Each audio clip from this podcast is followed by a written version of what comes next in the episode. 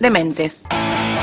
Un programa que afirma que la salud mental no es cosa de locos.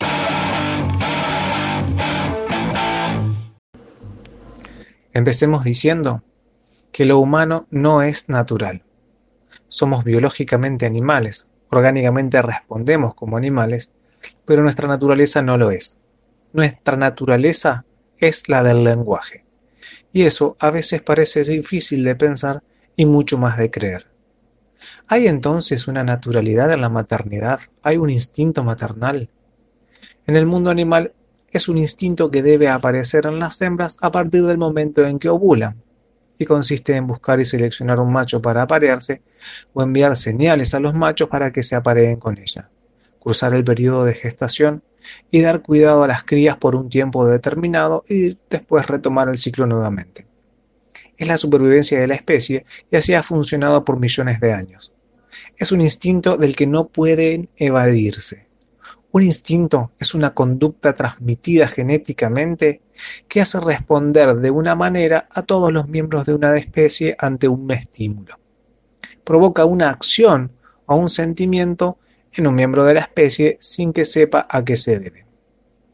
Que nuestra naturaleza sea la del lenguaje y no la que podríamos llamar biológica, implica que algo de lo orgánico y lo biológico nosotros perdemos en nuestra entrada al mundo de seres hablantes. No quiere decir que lo orgánico no tenga importancia, sino que entre el cuerpo y el organismo hay una diferencia. En nosotros, que las hembras tengan la capacidad de gestar una vida, no hace que necesariamente tengan el impulso a hacerlo, que sea una respuesta que no puedan evitar hacer o que deban eludirla con grandes esfuerzos. No quiere decir que tengan ese deseo de ser madres y cuidar a sus crías hasta que sepan hacerlo solas. En nosotros los humanos está disociada la gestación de la maternidad. Una mujer que haya gestado un ser no necesariamente podrá ocupar ese lugar materno. Y alguien que no haya gestado podrá ser una madre con todas las letras.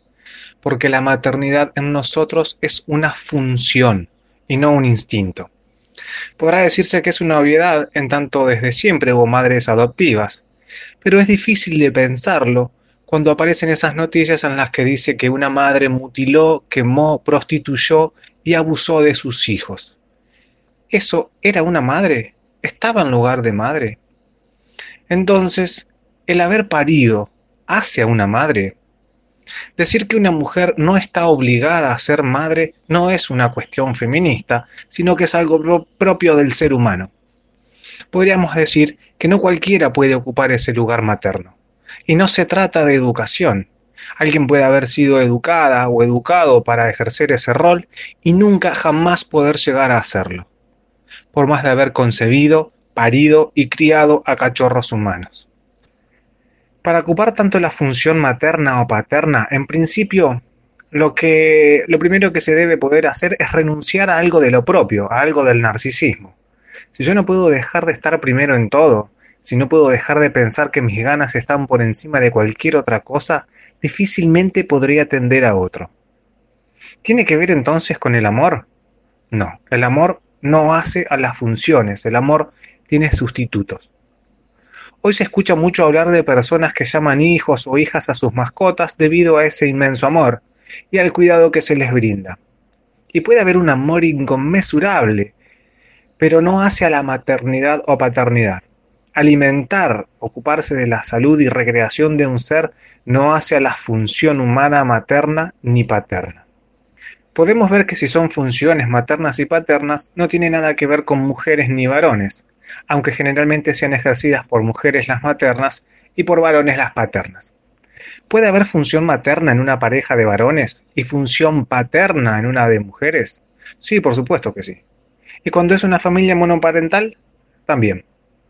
Si la mujer entonces no hace a la madre, podemos pensar en la función materna como una función de alojamiento, de presentación e introducción a esta naturaleza humana del lenguaje a un nuevo ser.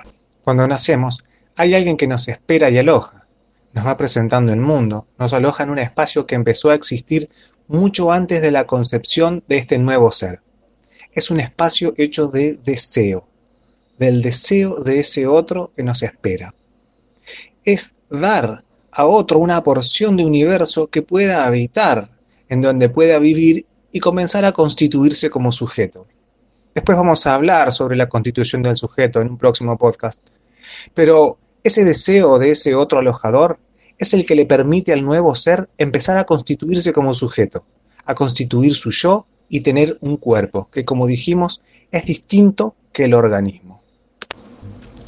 Muchas veces no pasa que haya un deseo alojador y quien llega al mundo se ve relegado a habitar los intersticios que le quedan como migajas, como eso que le sobra al otro. Mi abuela me decía cuando era chico, comé lo que quedó de la comida si no se lo doy al perro. Aunque mi abuela lo que quería hacerme sentir era que no le sacaba la comida a nadie, a veces pasa eso, que una persona solo tiene para dar eso que no tiene valor, ese resto que no tiene ningún valor y es un deseo. El humano no es natural y necesita de lo humano para sobrevivir. En lugares donde los recién nacidos eran tratados como cachorro y solo alimentados y aseados, no sobrevivían. Vemos que esa porción de universo cedido es una extensión del universo de ese otro alojador, por lo que conserva todas las leyes y características de ese universo hecho de deseo, que es el deseo de ese otro alojador. A veces pasa que ceder esa porción de universo constituida de deseo hace que quien ocupe ese lugar de alojador, ese lugar materno, no pueda ocupar alternativamente otro entonces parece que hay algunas que pueden ser madres y entonces dejan de ser mujeres deseantes. Pero eso lo vamos a hablar también en otro momento. De la función paterna solo voy a decir lo fundamental. Lo que hace ese lugar paterno es introducir una legalidad externa a la materna.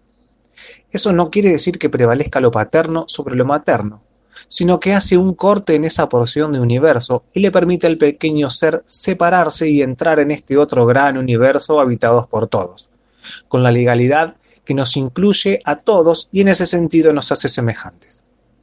Si no se ejerciese esa función, el pequeño ser quedaría dentro de esa porción, de esa burbuja en la que solo existe bajo la legalidad del deseo del otro alojador, bajo la legalidad del deseo materno quedaría bajo la nominación del deseo de la madre. Esto puede llegar a ser terrible para quien queda encerrado ahí, fagocitado. En ese sentido, la función paterna de corte lo que hace es equivocar el único sentido del deseo materno. No es eso todo lo que hace un padre, es algo que hace a la función de corte o paterna. Es lo esencial de esa función. A partir de ese corte podemos decir que el lenguaje empieza a tener equívoco. Esto posibilita que haya muchas formas de decir una cosa y que una palabra pueda significar muchas cosas.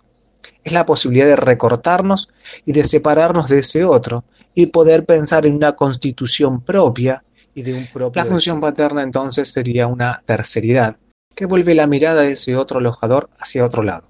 Es decir, que muestra que el deseo no se agota en ese pequeño ser, sino que hay algo más que ese otro alojador desea, que el deseo no tiene un objeto que pueda colmarlo.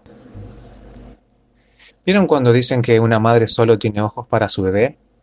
Bueno, esa mirada es la que lo recorta, la que lo ayuda a constituirse, la que le da en espejo ese cuerpo del cual hablábamos, pero también es la que lo encierra en esa burbuja hecha de puro deseo. Nada puede ser desviada hacia otro lado hace que el objeto de deseo no se quede cosificado en ese pequeño ser que se está constituyendo. Le permite ese corte y poder separarse de esa burbuja con la legalidad del deseo materno.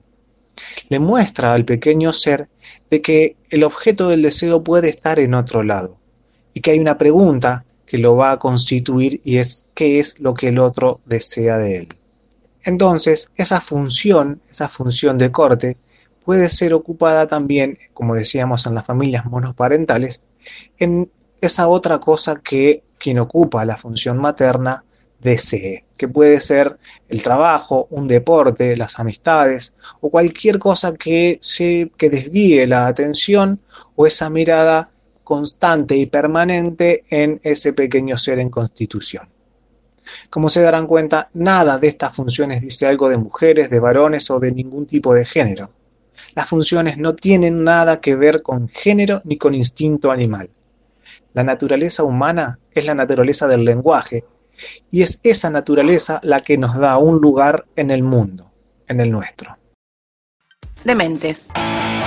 Un programa que afirma que la salud mental no es cosa de locos.